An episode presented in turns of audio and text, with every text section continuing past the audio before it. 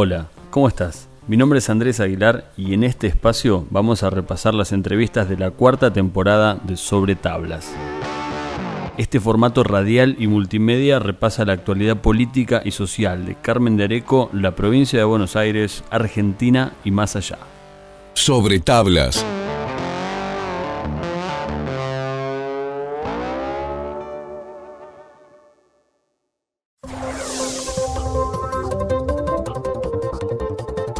Conversamos con la doctora Lorena Damiano, ella es la directora del área de salud del municipio de Carmen de Areco, y en esta charla, bueno, la conocimos en su faceta personal, profesional y en la gestión pública. Bueno, en esta linda tarde de sol, en pleno invierno, algo muy raro, estamos con la doctora Lorena Damiano, gracias por recibirnos, ¿cómo estás? ¿Cómo estás, Andrés? Sí, raro, ¿no? Hasta calorcito, diría yo, como una preprimavera. Eh, estamos con los tiempos cambiados para muchas cosas. Eso diría yo en esta tarde.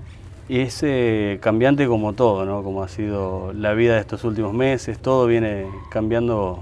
Sí, es todo muy dinámico, es todo muy, diría, de hora a hora. Creo que en lo que llevo de vida nunca tuve, por lo menos desde, desde lo que tiene que ver con lo laboral, en la vorágine que uno más o menos tiene como una agenda marcada. De tal hora a tal hora hago tal cosa, o sea, es como que uno tiene una rutina armada en su vida y que, bueno, ya creo que van 130 días eh, donde no, acá no hay horarios, o sea, no tenés un pautado, se empieza a tal hora, se termina a tal hora. Ni mucho menos mañana, decir mañana hago tal menos mañana, o sea, claro, con esto de lo que se puede prever, ¿no? Lo previsible para mañana. Y hablo de esto con, con respecto a, a, qué hora voy a cenar, mm. a qué hora voy a almorzar, a qué hora voy a volver a mi casa, o sea, si voy a tener un tiempo para mí. Eh, y creo que, bueno, que estamos aprendiendo también, ¿no? De que creo que para, para muchas personas, para todos y todas las personas, cambiaron muchas cosas de la rutina, de lo cotidiano. ¿Y cómo era eh, tu vida antes? Eh, eh, Está bien, tenemos que, perdón, marcar en lo inmediato dos cuestiones, ¿no? Antes de diciembre y después de diciembre, pero digo, tu vida... Vamos a hacerlo así. Mi vida siempre fue muy dinámica, igualmente. Nunca fue una persona de permanecer demasiado tiempo sin estar con actividad. Eh, principalmente porque yo antes del 10 de diciembre también estaba trabajando como médica en los CAPS, así que siempre tenía un CAPS asignado. Eso transcurría durante la mañana, después una mañana ocupada directamente la Junta Médica de Discapacidad. Por la tarde eh, siempre tuve el consultorio en el Centro Médico Arandú, al cual ya hace bastante que no estoy yendo, por una cuestión de que realmente es esto, como no puedo prever lo que va a pasar, mm. a veces en el momento de tener que estar en consultorio es cuando yo necesariamente tengo que estar por algunas situaciones que ocurren en lo cotidiano entonces, eh, sí me estoy manejando con mis adorados pacientes, los cuales me piden hasta cuándo no voy a ir, eh, videollamadas, recetas digitales o, bueno, hacerles llegar por alguien las recetas eh, para que nadie quede sin tratamiento o una orden para hacerse los estudios. pero bueno, no estoy atendiendo lo que es, o por ejemplo, si quisieras venir hoy a la urgencia, o sea, te diría, no, no estoy atendiendo el consultorio. la guardia de 24 horas de los días miércoles, eh, pasó a ocupar otros espacios dentro de lo que es la actividad hospitalaria. Eh, bueno, toda una reconstrucción del trabajo, ¿no?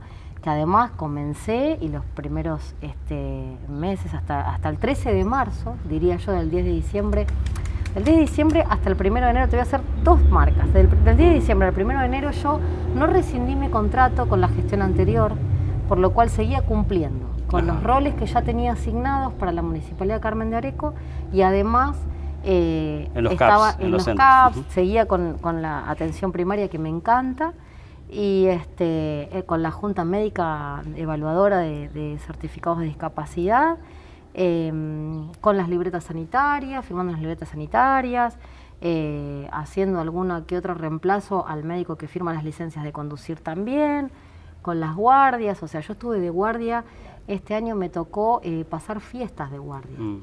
Eh, así que incluido creo que fue el 30, despedí el año eh, en el hospital.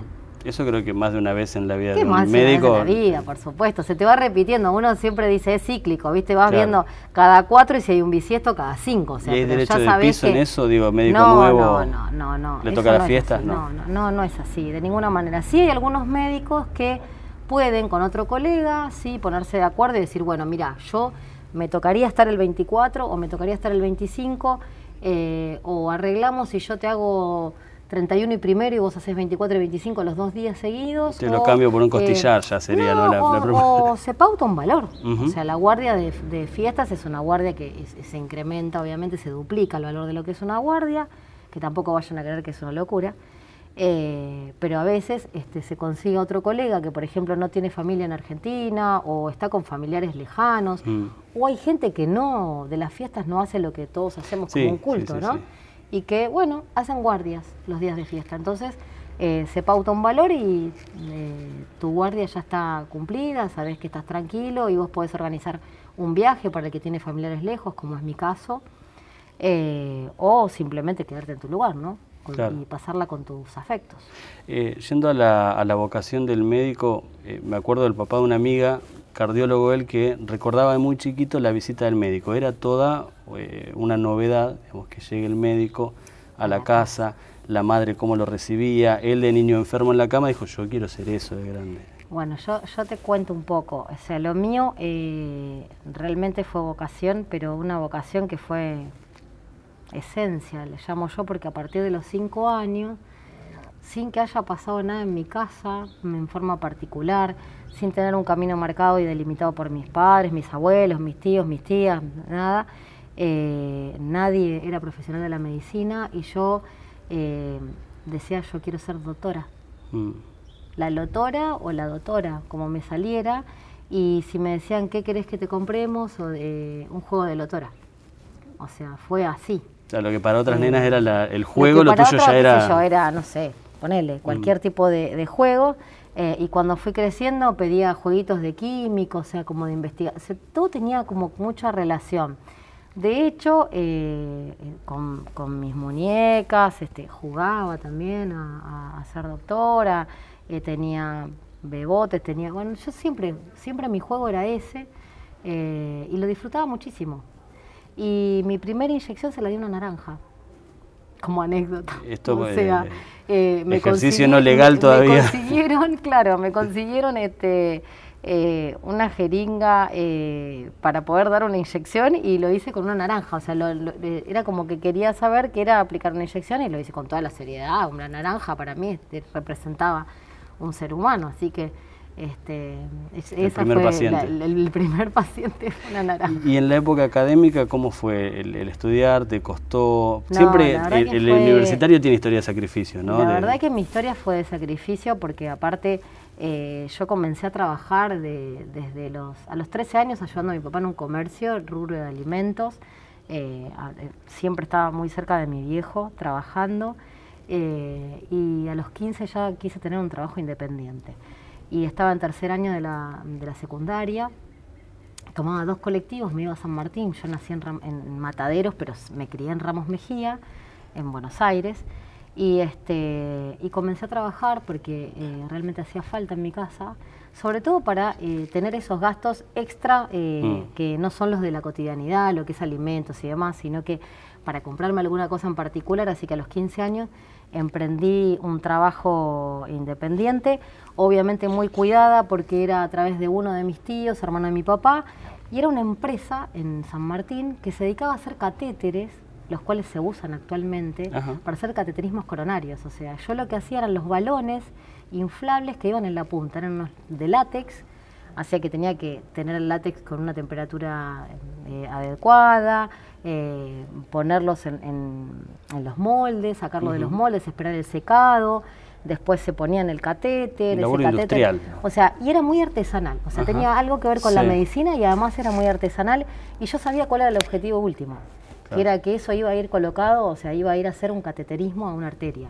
Así que también tenía cierta relación. Y después les puedo decir que sí, que vendí billutería, que vendí ropa, que trabajé en locales, en comercios de, ropa, eh, bueno, eh, múltiples trabajos, te diría. De toda la carrera trabajé. Eh, cuando llegué a cuarto año de medicina, en realidad antes te voy a contar una anécdota. Mm. Antes de, llegar al cuarto año, cuando estaba en la Universidad de Medicina, en la UBA, sobre la calle Paraguay, me costaba mucho y perdía mucho tiempo en el viaje, porque era dos horas y media de viaje. Era tren, colectivo, subte, o a veces para evitar el tren según el horario, por las cosas de la inseguridad y demás, mm. este, utilizaba otro medio de transporte, entonces religiosamente perdía cinco horas diarias de lo que podía hacer, estudio o descanso. Sí, o trabajo también. O trabajo también. Entonces, eh, a través de una amiga que ya vivía en Capital, muy cerca de la facultad, eh, me dice, mira, el odontólogo donde yo trabajo necesita otra persona más para que ayude en la asistencia odontológica. Entonces le digo, pero yo la verdad... no es lo este, mío. No es lo mío, o sea, si bien odontología, medicina, o sea, la odontología eh, eh, no, tenía nada que ver con la medicina, lo quizás no sea útil. Eh, me dice, mira, todo esto se aprende, son técnicas, armar una amalgama, una pasta, asistir al odontólogo este, con instrumental y demás, no te va a costar aprenderlo. Bueno, le dije, bueno, probamos. Arranqué, me fue muy bien, de hecho, hasta fui eh, la persona que lo asistía en los implantes odontológicos, eh, cosa que no hacía mi compañera, porque no, ella sí estudiaba odontología, pero en ese momento no, estaba interesada en lo que era quirúrgico. A mí siempre me gustó la parte quirúrgica, así que yo era la asistente en los implantes odontológicos y eh, gracias a ese trabajo pude poder alquilar en Capital, en el mismo edificio donde trabajaba, Compartí también eh, la vivienda con alguien que vino de Tres Arroyos, que era familiar del odontólogo, que vino a estudiar, eh, apenas terminó sus estudios secundarios y vino a estudiar ciencias exactas, ciencias económicas, o sea que no tenía nada que ver con mi carrera. Y cuando uno empieza la unidad hospitalaria, que es a partir de cuarto año, yo quería volver para mi, para mi lugar de origen, ¿no? Quería volver cerca de la, casa de mis padres, eh, que es en Ramos Mejía, eh, así que hice el UDH en el Hospital Güemes de Aedo, del cual tengo los mejores recuerdos porque fui paciente, estuve internada seis meses en ese hospital a los 18 mm. años, eh, hice mi unidad básica hospitalaria ahí eh, y después continué en el servicio de clínica y gastroenterología en ese hospital. De ese hospital me fui. Vos sabés que decías lo de los implantes y lo, quirúrgico, que es quizás lo que más impresión da a, médicos y no médicos. Una pregunta muy típica a los médicos es qué es lo más dramático, trágico que viste, pero te, te la invierto, digo, si pudieras al recibirte decir, bueno, yo esto no quiero verlo, en mis años profesionales. En Prefiero mis años que de profesión te diría que hay una, eh, dos cosas que me marcaron muchísimo. Es recepcionar a una mamá con un bebé muerto en brazos, en lo que se llama muerte blanca, ¿sí? o muerte de cuna. Eh, y la otra es eh, un accidente fatal de una persona de apenas unos 20 años y monedas y que su madre no estuviera en Carmen de Areco porque me ocurrió acá y tener que decirle que había sufrido un accidente muy grave y que la esperaba y que se trasladaba de Santa Fe hacia acá en, auto y tener que decirle la triste noticia de que había fallecido en el accidente. Mm, Eso creo que es algo que son, fueron dos cosas que realmente me dejaron una, una marca o una huella porque mm, creo que todos estamos preparados para lo mismo, el ciclo de la mm. vida. Nacer, crecer, reproducirnos y morir. Entonces tenemos pautadas ciertas edades para que pasen algunas cosas. Quizás lo vivencié ya siendo mamá, las dos cosas que te conté. Entonces creo que cuando se invierte esto, en vez de despedir a los más grandes, a los adultos mayores, que cumplieron todos los ciclos de la vida, mi abuela falleció de 99 años, en 18 años, en 18 días cumplía los 100 años, o sea que podemos decir que disfrutó realmente mm. de los nietos, los bisnietos y demás. La sobrevida, ¿no? La sobrevida. Cuando esto se invierte y vos ves que un padre o una madre tienen que despedir a un hijo, ya sea recién nacido o con 20 años, creo que fueron golpes muy fuertes. Mm. Eh, digo de lo que no podés eh, evitar ver o, trabajar con, porque quizá en otras profesiones, no sé, el carpintero puede decir yo sillas no arreglo, el músico yo tango no toco, pero el médico no puede decir no, yo a esto no, creo Más teniendo la urgencia, digo. ¿no? el médico sí tiene la opción y hay médicos que eh, lo que hacen es a, temprana edad decir yo no hago más guardias. Pero cuando uno está en una guardia, de 24 horas en una guardia como es la del hospital de Carmen de Areco, vos tenés desde una angina, una erupción en la piel, hasta tenés un, politraumatismo grave porque tenemos la ruta a 20 cuadras, como tenés un accidente en la vía pública, entre moto, auto, lo que sea. Entonces es ahí cuando uno sabe que va a tener que en algún momento tener alguna situación estas de, de mm, dolor eh, y acompañar el dolor en los familiares y también a veces en las víctimas, porque a veces pasa que una de las personas fallece y la otra no. O sea que tenés que hacer también un poco de la contención psicológica, mm. no solo la parte médica. Eh, hoy y también a nivel Carmen de Areco, ¿cómo ves la oferta en salud? Por recién mencionás acompañamiento psicológico, digo, 20, 30 años atrás esto era impensado, que en un accidente apareciera un profesional de la salud mental, un psicólogo, una psicóloga. Impensado. Yo creo que hoy eh, realmente mm, no solo que ya estaba eh, dos, tres personas trabajando en el hospital, de salud mental, que es la licenciada Mónica Masobrio, la licenciada Julia Bainotti y la doctora Mariana Piela como psiquiatra, eh, que fue algo que lo que más costó, ¿no? Es tener eh, una psiquiatra que hiciera consultorios externos después del doctor Apesteguía. Eh, hoy hay más profesionales, son siete ya, y es muy importante para los médicos. ¿Por qué? Porque, por ejemplo, en este caso que yo te conté, donde viví esta, esta experiencia personal con esta mamá, yo necesité que también me acompañe una persona de salud mental para poder darle la, noticia, para poder acompañarla en el dolor y para poder sostenerme yo, porque nosotros los médicos nos disociamos. La disociación quiere decir que vos frente al hecho traumático o dramático que estás viviendo, vos podés disociar tu cerebro, sacar el contenido emocional, actuar como tenés que actuar como médico, pero cuando el hecho pasa te volvés a asociar y cuando asocias se asocian las emociones. Y eso es lo que uno también tiene que poder hacer, ¿no? Liberar todas esas emociones que le dejaron ese hecho traumático mm. para poder seguir adelante, si no, no podrías volver a hacer una guardia. Obvio, ¿no? Y tampoco no sentir empatía o... Exactamente. Bueno, creo que creo que aún hay mucho por hacer con respecto a la empatía y la profesión que es este, los profesionales de la salud, hablo de los médicos en general, ¿no? Creo que eh, hubo una etapa donde el médico perdió mucha empatía, pero por muchas cosas desde, por ejemplo, ser un médico el que tiene que estar haciendo múltiples actividades en un mismo lugar, como ser estar de guardia, pero además tenés que estar atento a que no pase nada en el geriátrico, a estar atento a que no pase nada en la parte de internación, o si hay una salida por una emergencia. Entonces creo que cuando el médico entró en ese círculo vicioso donde eh, está como girando y dónde, a dónde tengo que ir, eso te hace perder empatía. Te desorienta. Te desorienta, te hace perder empatía porque la dinámica es tan rápida que no puedes darle el tiempo necesario que tiene cada consulta. Yo siempre dije lo mismo y lo voy a sostener durante toda la vida. Cada paciente es un individuo totalmente diferente al, al que viene. Entonces, con vos puedo estar 10 minutos en una consulta y con la consulta que viene puedo estar 45 minutos. Las dos consultas fueron bien hechas, nada más que una requirió nada más que 15 y la otra 45. Tal cual. Porque eso es ser empático, porque no tenés que hablar solamente, si no haces este tipo de consultas que, mucha gente manifiesta, ¿no?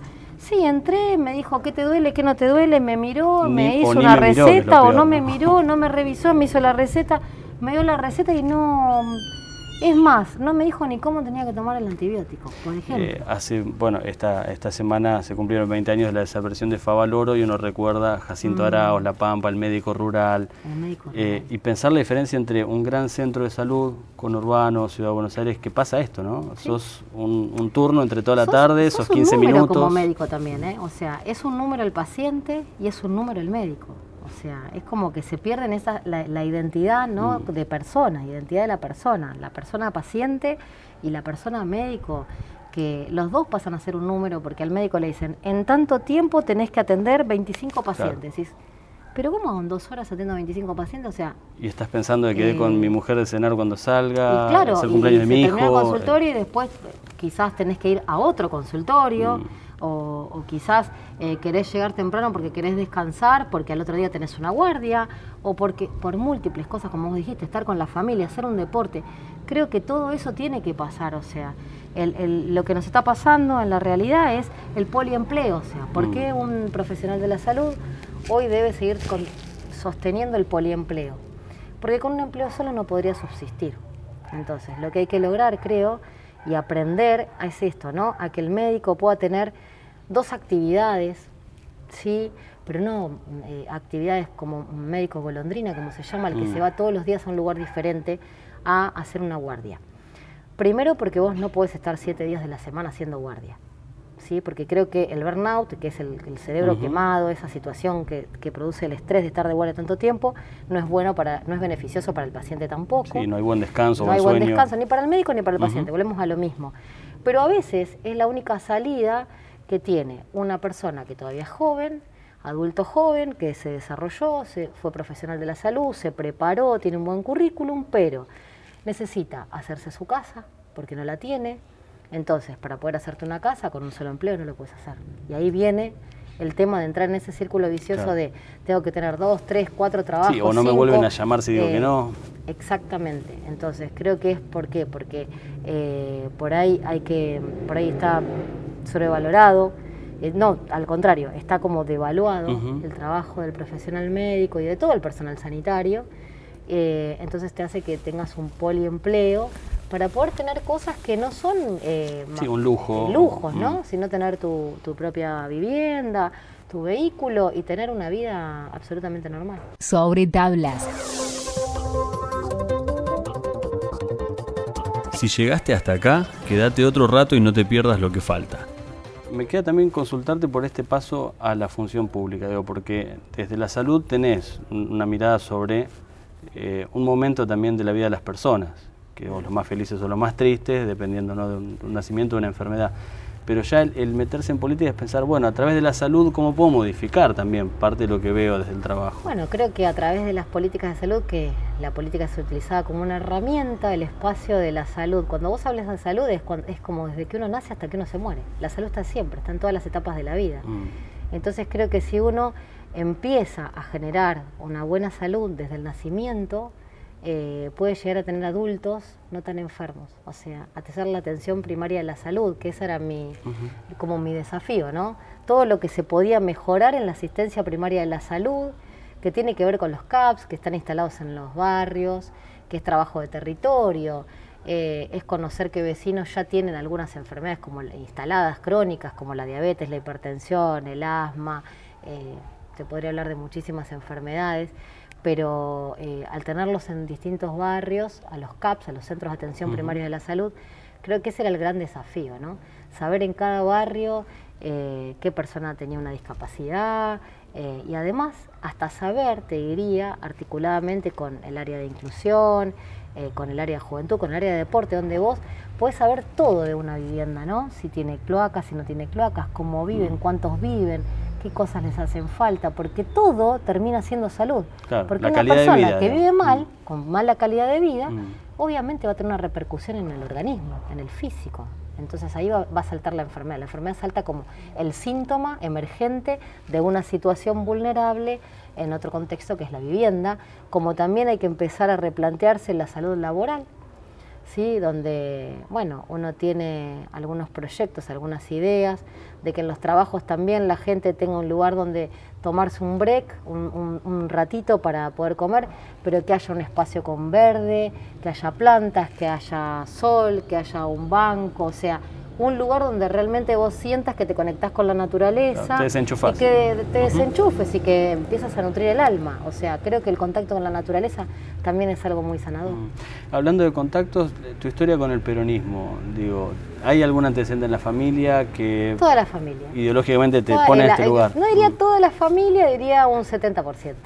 Sí, porque tengo una parte que tiene que ver con la parte paterna que, siempre fue radical, pero la parte materna eh, siempre fue peronista. No te veías en otro espacio, digo, tampoco. Mira, yo creo que la salud eh, está en todos los espacios, mm. en todas las banderas, está en todos lados, pero este es un espacio muy cómodo, eso sí te lo puedo decir. Es un mm. espacio muy cómodo donde pensar en trabajar desde el territorio, desde los lugares más vulnerables y con más dificultades, creo que tiene el sustento y la base en el peronismo. Mm. Eh, vos sabés que en 2020, y no hablamos hasta ahora en la charla de, la pandemia y demás, y era un poco la idea, ¿no? Eh, movernos un poco del, hoy, de esta semana. Eh, pero hay algo quizá que nos carcome a todos, ¿no? los profesionales y los no, y el sueño común, que es en parte la incertidumbre. ¿no? Desde el trabajo que están haciendo acá en Carmen de Areco y lo mismo en otros municipios, digo, pero los comités de crisis, ¿qué, qué avisoran para el futuro? Digo, ¿cómo vamos de a poco saliendo? Mira, Andrés, yo creo que no estamos saliendo. Eso es lo primero que debería decir. Segundo, eh, nos pasó en, lo particular y en lo personal y en lo colectivo del comité de crisis, es que nadie esperaba una pandemia, obviamente. Eh, nadie puede decir yo tengo experiencia, yo ya pasé una pandemia, entonces te sugiero tal cosa, te digo cómo tenés que hacerlo porque no se vivió y esperemos no se repita tener que vivir en esta pandemia para, para nadie. Eh, hasta agradezco estar en este lugar y le agradezco, si me está viendo algún abuelo o abuela, eh, poder estar en el patio de los abuelos, al cual les prometemos que se los vamos a dejar en excelentes condiciones. Quizás este, yo no había visitado el patio de los abuelos anteriormente, pero me encontré con un patio de los abuelos bastante en malas condiciones, ¿no? ya sea edilicias, de la parte de la instalación eléctrica, eh, los baños, lo que es el mismo lugar donde, tenían para reunirse, los techos, las filtraciones, que las vamos viendo día a día. Y, y, esto quiero decirles que agradezco que nos hayan permitido, porque fue con autorización de los abuelos y abuelas, poder tener el comité de crisis acá y por otro lado entregárselos en las mejores condiciones posibles, o sea, para que puedan disfrutarlo pasar la pandemia. Por otro lado, y retomando lo que me preguntaste, ¿cómo avisorás esto? Yo te diría que creo que trabajamos mucho y, lo vamos a seguir haciendo, no quiero decir que no lo vamos a seguir haciendo, pero creo que la gente entró en una, en una meseta mm. con respecto a la concientización de lo que es realmente el coronavirus. Al tener números tan buenos como tenemos al día de hoy, cinco casos sospechosos, cinco casos activos, los recuperados, los 1.300 y pico de aislamientos que se terminaron, un solo fallecido, creo que la gente se relajó, y es el momento donde no debe, relajarse, porque sí hemos visto gente sin barbijo, hemos visto y nos han denunciado muchísimo y algunas denuncias llegan muy tarde, de cumpleaños, de asados, de juntadas, de picadito de fútbol. Creo que entiendo el cansancio, nadie está acostumbrado a que le digan vos hasta ahora, hasta acá no podés hacer esto, esto, esto, nadie está acostumbrado, mm. o sea, casi estamos como eh, metiéndonos con la libertad de las personas. Mm. Eh, pasa el relajamiento de los dos lados, ¿no? Desde el que hace una juntada en la casa como del vecino que dice, no, ya fue, no voy a llamar a la policía. También se está también, relajando porque la gente también se está cansando de ver al irresponsable que siempre hace lo mismo. Entonces, creo que es, es lo que no debe pasar, precisamente. No debe relajarse ninguna de las dos partes. O sea, creo que si hoy tenemos que comunicar algo es no se relajen eh, utilicen el barbijo, el distanciamiento social, el lavado frecuente de manos, el no tocarse la cara, porque nosotros dos estamos acá y podemos estar un tiempo y yo tengo que volver a lavarme las manos, estoy tocando la lapicera, toqué el banco, o sea, pequeños detalles que ya tenemos incorporados, ya los tenemos mm. aprendidos, diría yo, ¿no? Ya somos, el hombre es autómata, se robotiza, entiende lo que tiene que hacer, lo aprueba en su conciencia y lo repite. Entonces, lo sabe. Cuando no lo haces porque crees que no te va a pasar, tiene que ver un poco con la omnipotencia. Diría que la omnipotencia juega más en las edades tempranas de la vida, los que son los adolescentes o los jóvenes. Y la verdad que a veces eh, siento que los jóvenes están haciendo las cosas bastante bien, ¿eh? mucho mejor que algunos adultos. Los niños, por sobre todas las cosas, mm. maravilloso lo que hacen, porque además entienden, lo reproducen, retan al más grande, siempre digo lo mismo y salen a la calle si sus padres los sacan por motivos esenciales a hacer una compra o por ese, ese, ese ratito de recreación, pero no están enojados los niños. Los niños y las niñas aceptaron. No se escapan. Entendieron, no se escapan.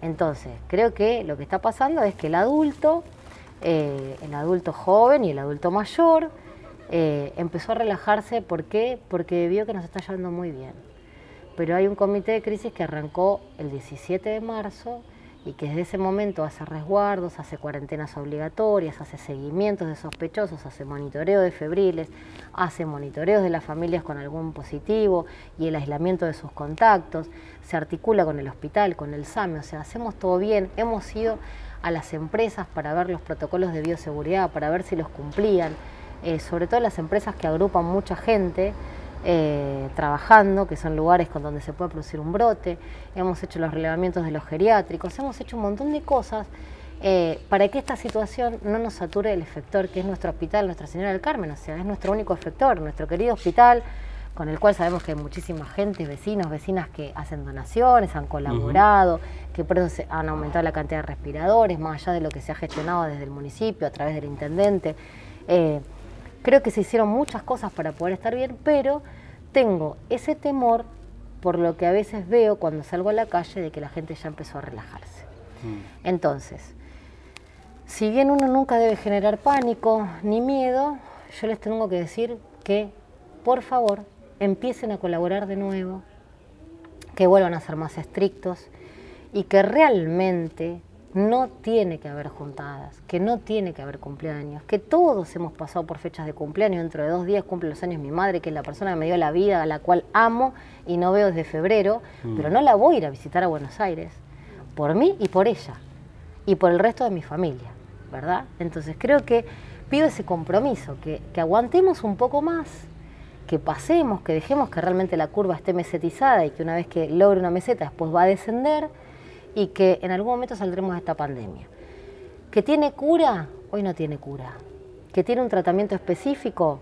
No tiene un tratamiento mm. específico. ¿Que hay un protocolo de plasma para las personas que el séptimo día de, enfermedad y que está en una terapia intensiva, el protocolo del plasma ha dado muchos beneficios a muchos pacientes? También lo puedo decir. Tampoco es el elixir de la vida. Mm. No es que todas las personas que reciben plasma van a salir del hospital con vida y bien, porque ya nos ha pasado con el primer vecino querido que falleció y el protocolo del plasma se activó y se activó más de una vez, eh, no es el elixir de la vida.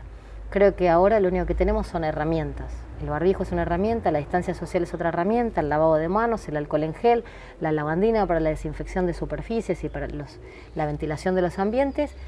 Y el otro que es de rigor es no nos juntemos a festejar nada, o sea, dejemos que pasen de largo las fechas, que quizás nos duele, que quizás extrañamos un montón de gente, sí, nos pasa a todos. Mm. Somos seres humanos, todos tenemos una vida, todos tenemos familia, todos tenemos afectos, pero bueno, la mm. vacuna llegará, pero tampoco sabemos cuándo. Gracias por escuchar esta charla. Podés compartir esta lista de reproducción entre tus contactos y también seguir en las redes sociales a Vamos Bien para conocer otras producciones. Hasta la próxima.